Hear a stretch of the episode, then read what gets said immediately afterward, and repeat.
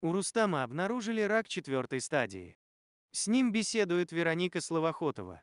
Расскажи, как ты сейчас себя чувствуешь, как настроение?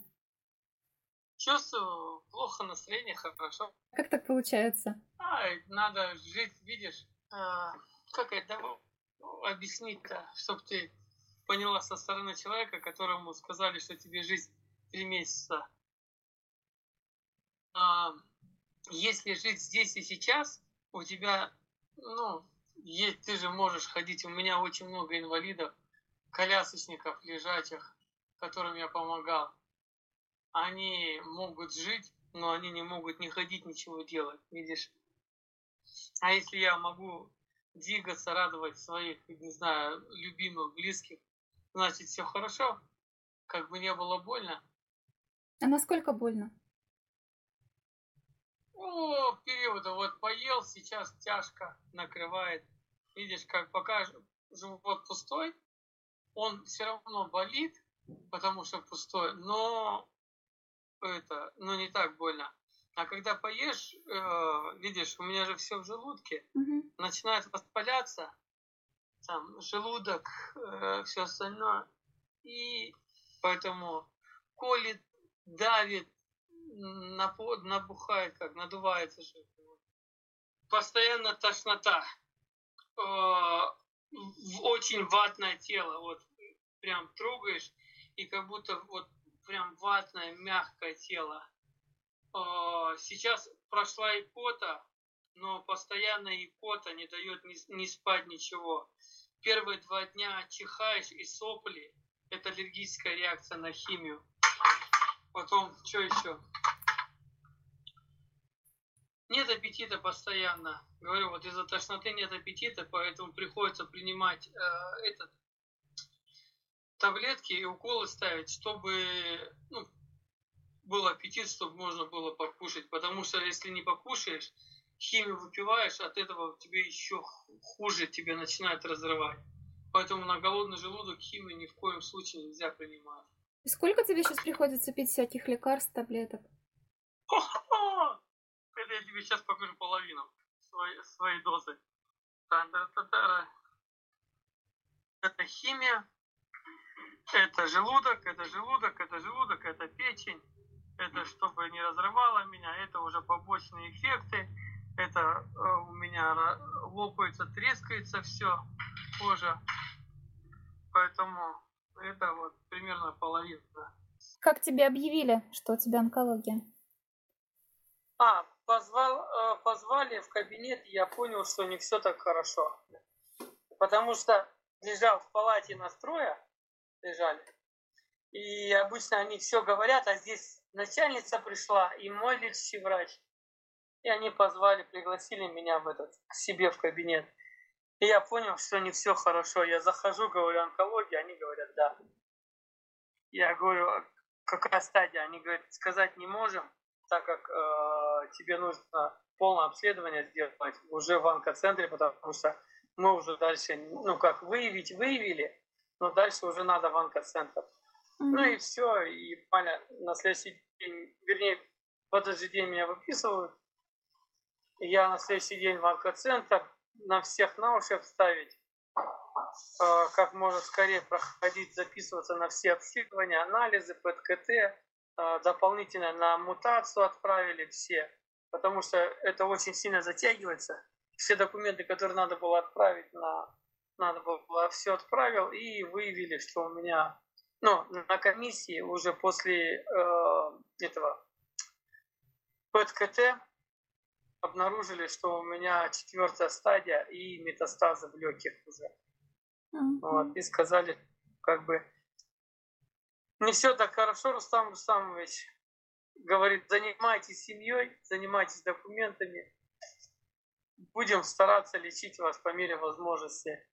Но как бы не сильно радуйтесь. И вот у меня паника тогда случилась, когда я отдельно просто врача попросил посмотреть и сказать результат, что мне вообще. И мне сказали от трех месяцев до полгода. Ой, истерика. Я понимал, что я не все сделал в этой жизни. я не боюсь умереть. Я говорил, говорю, я не боюсь умереть. И это естественный процесс жизни. Мы все рано или поздно умрем. Очень много смертей через меня прошло, я очень много людей похоронил. Я помогаю хоронить постоянно, потому что я занимаюсь благотворительностью. И это постоянно люди умирают, тем более онкобольные. Я говорю, я не боюсь умереть, я боюсь то, что я не сделал то, что я еще могу сделать в этой жизни. Поэтому я вот из-за этого испугался, что я детей, у меня дети маленькие еще, их не, на ноги не поставил, жену на ноги не поставил. Хотя она у меня не маленькая, но на ноги ее тоже надо, она у меня лялечка моя такая, вишенка моя, искорка. Вот, я ее на ноги ставлю тоже. Я и вообще старался не говорить об этом, чтобы не травмировать ее лишний раз. Но представь, она меня моет, я весь, вот, скажу честно, весь облеванно лежал в этом, в ванной с адскими болями, она меня ночью моет, а утром встает э, и это, ну и на работу едет, готовит завтрак и едет на работу. Потому что, ну, она единственная, кто нам деньги давал. А и приезжает домой, а меня здесь или скоро забирает, или плохо мне скоро приехала, или там врачи, там меня на подкапельница я.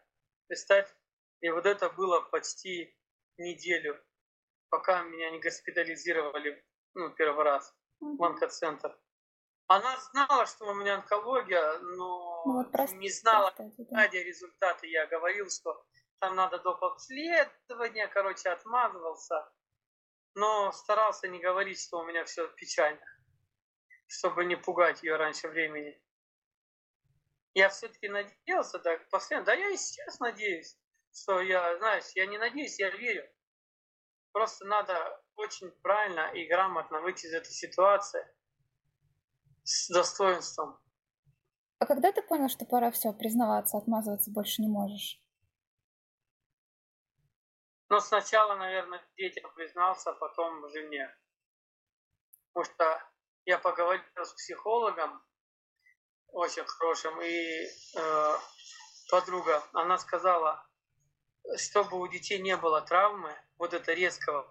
Представь, не дай бог случится, ты умираешь, и у детей травма оп, и нет отца. А так они знают, что у тебя смертельная болезнь, и ты их морально готовишь. Лучше открыто поговорить с ними, чтобы они знали, что у тебя, да, есть болячка, да, она смертельная. Если что-то с тобой случится, они уже на подсознательном уровне, это уже было сказано.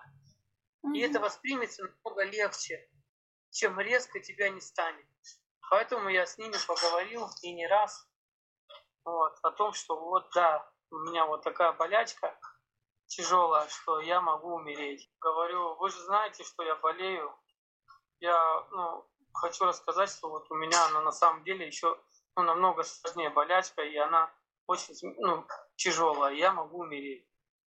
Но мне нужна ваша помощь и поддержка. Благодаря вашей поддержке и помощи я буду жить долго и счастливо. И все. Но имейте в виду, что мне нельзя там стрессы, крики, всякие нервничать. Поэтому, говорю, мне нужна очень сильно ваша помощь и поддержка. Они все равно, как бы, видишь, это же дети. Они все равно воспринимают это наполовину так, как, как тебе сказать, ну, несерьезно, знаешь, не до конца осознают. Но все равно, по крайней мере, это было проговорено и не раз уже уже даже и не два, и не три, по крайней мере, это уже есть в голове. Если, не дай бог, что случится, не будет такой паники. Это будет ну, полегче восприниматься. А с женой каким был разговор? Просто она сказала, спросила, я говорю, да. Говорю, все не так хорошо, но не переживай. Конечно, она переживала и плакала, и все остальное но она у меня сильная, вот, поэтому очень сильно поддерживает. Ну, ты понимаешь, у нее просто видишь, еще ситуация такая, что у нее и мама умерла тоже от онкологии. Mm-hmm. Здесь еще муж объелся груш. У меня друзья страшно воспринимают, пугаются. Что говорить про жену, представь. Когда узнаю, что я договорился с похоронным агентством, узнаю, что я фотосессию себе сделал, они Мгм. вообще просто в шоке. Вот с какими чувствами ты шел на эту фотосессию? Я шел на фотосессию, не думая о том, что она у меня для похорон. Я шел на фотосессию для семейной. Потому что пару фотографий, которые у меня будут там для похорон, это, ну, дай бог, красиво. А на самом деле я шел туда, чтобы порадовать семью. Очень много получилось клевых фотографий там. Прям реально клевых.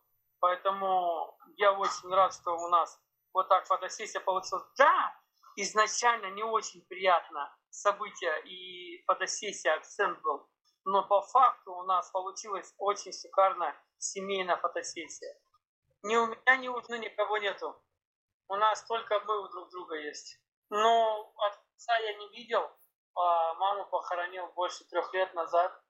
Сердечный приступ. Я ее из двух вытянул. И третий уже не сказали врачи, она уже даже меня не узнавала.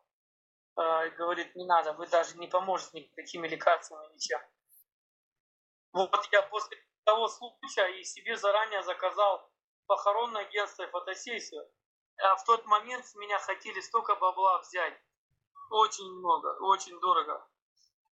Поэтому я заранее договорился, чтобы у моей жены не было никаких проблем, чтобы она не переживала, не суетилась с ребятами. Они сказали, все будет в лучшем виде, но чтобы больше такого не говорил. Ты, наверное, не все понимаешь. Э, Когда человек умирает, у тебя становится паника. И ты не понимаешь, куда идти. Ты не понимаешь, куда обращаться. Ты, ты просто сидишь, у тебя руки, вот, прикинь, ватные. И ты не знаешь, кому позвонить, куда пойти, что мне сделать. А здесь не надо ничего делать. Мне позвонят, скажут, Анна Игоревна, не переживайте, все будет хорошо, мы похороним, Рустама заберем, там и все такое. Меня даже, я не хочу, чтобы при жизни моя жена переживала по поводу меня или по поводу чего-то. И тем более, если меня не станет, чтобы моя жена переживала после моей смерти, что куда ей деваться, что, куда нестись, что заказывать, вот, куда обращаться. Все будет сделано в лучшем виде. Вот. И это ты должна, видишь, в голове понять. Если ты вот представишь себе, и ты поймешь, что ты реально, у тебя руки опустятся. Ты знаешь, куда звонить? Я не поверю, что вот единицы люди знают, куда звонить, чтобы договориться, чтобы похоронили все в лучшем виде. Если с тебя не снимут потом денег, не знаю, 1150, если не больше. На этом деньги зарабатывают люди большие. А здесь все сделают, все сделают бесплатно, потому что я уже все договорился. Видишь? И у мамы на похоронах, на этом, на кресте, уродская фотография, вот прям уродская, которую нашли старую. Поэтому я тебе говорю, для этого и сделана фотосессия красивая. Мгм. Чтобы на похоронах не должны плакать, на похоронах должны улыбаться. Какой красавчик. А расскажи про свое первое лечение. Вот первая химия. Вот девятая химия, мне сказали, будь тяжелая. Это следующая. Мгм. Вот, там будет другая. А первая, первая, вторая, третья прям нормально. Они, видишь, химия, она накопительная.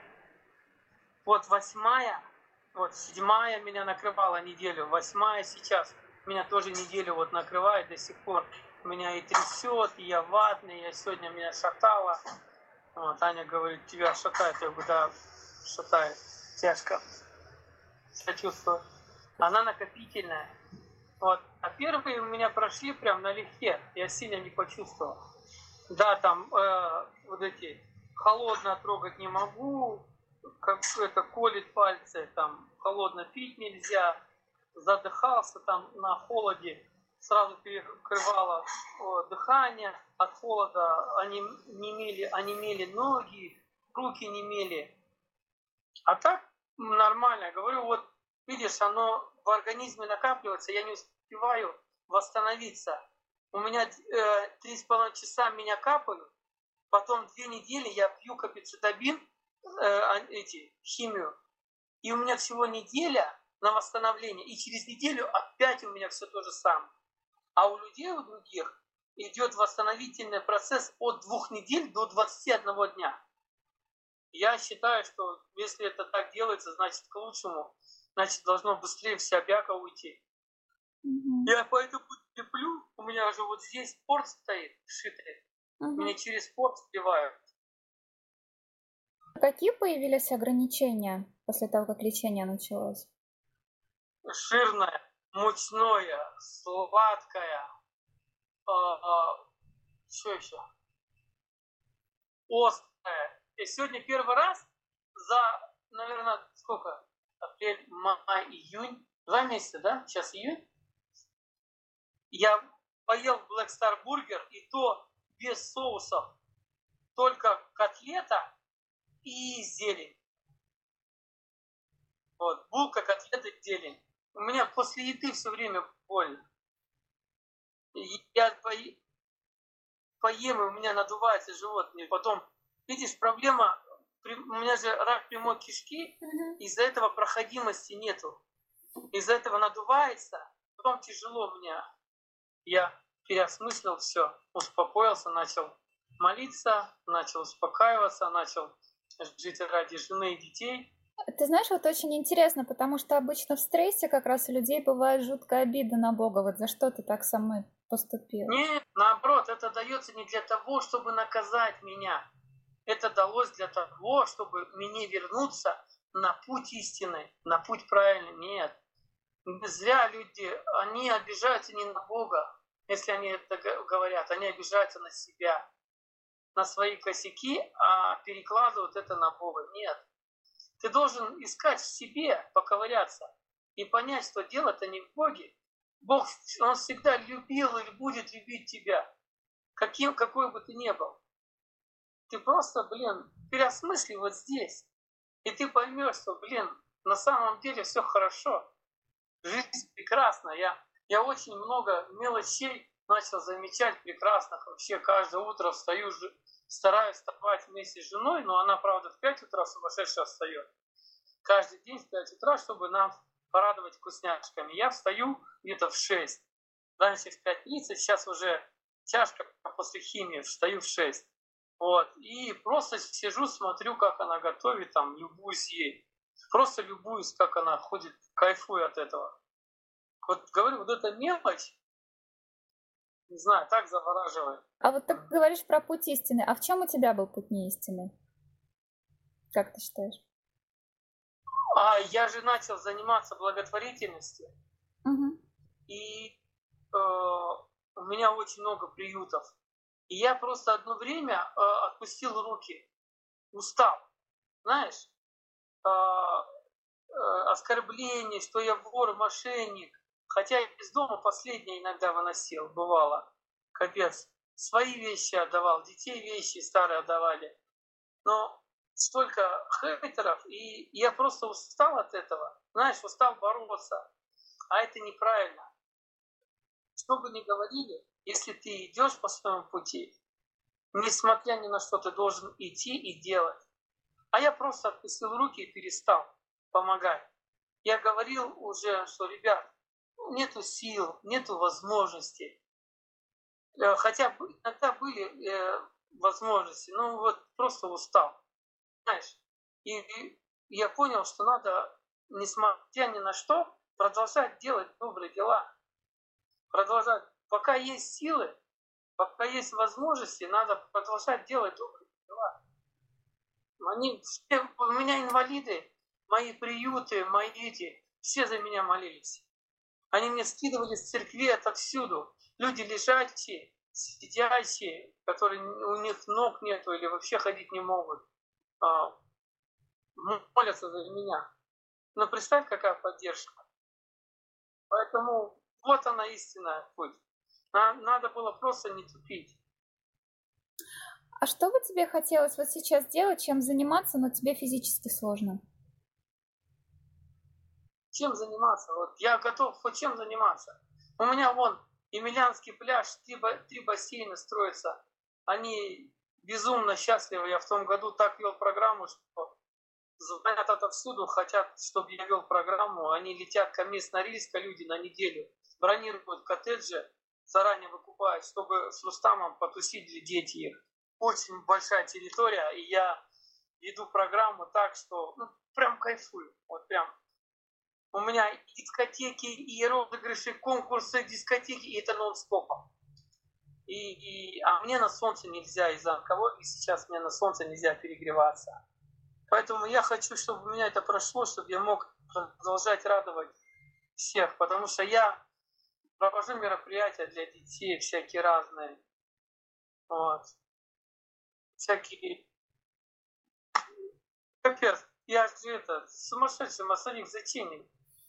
Я во всех садиках, школах, во всех, везде, куда они зовут, я вообще, не знаю, мне 42, а я такое ощущение, что мне все 19 я прыгаю с детьми, плюс я хочу опять начать танцевать, хочу фитнес, я же фитнес-тренер, я тренер по танцам, я хочу опять набрать группу детей тренировать, я хочу это, женщин тренировать, хочу восстановить фигуру, хочу тренироваться, хочу жить полноценной жизнью, но всему свое время, я считаю. Полная первая комиссия категорично запретили.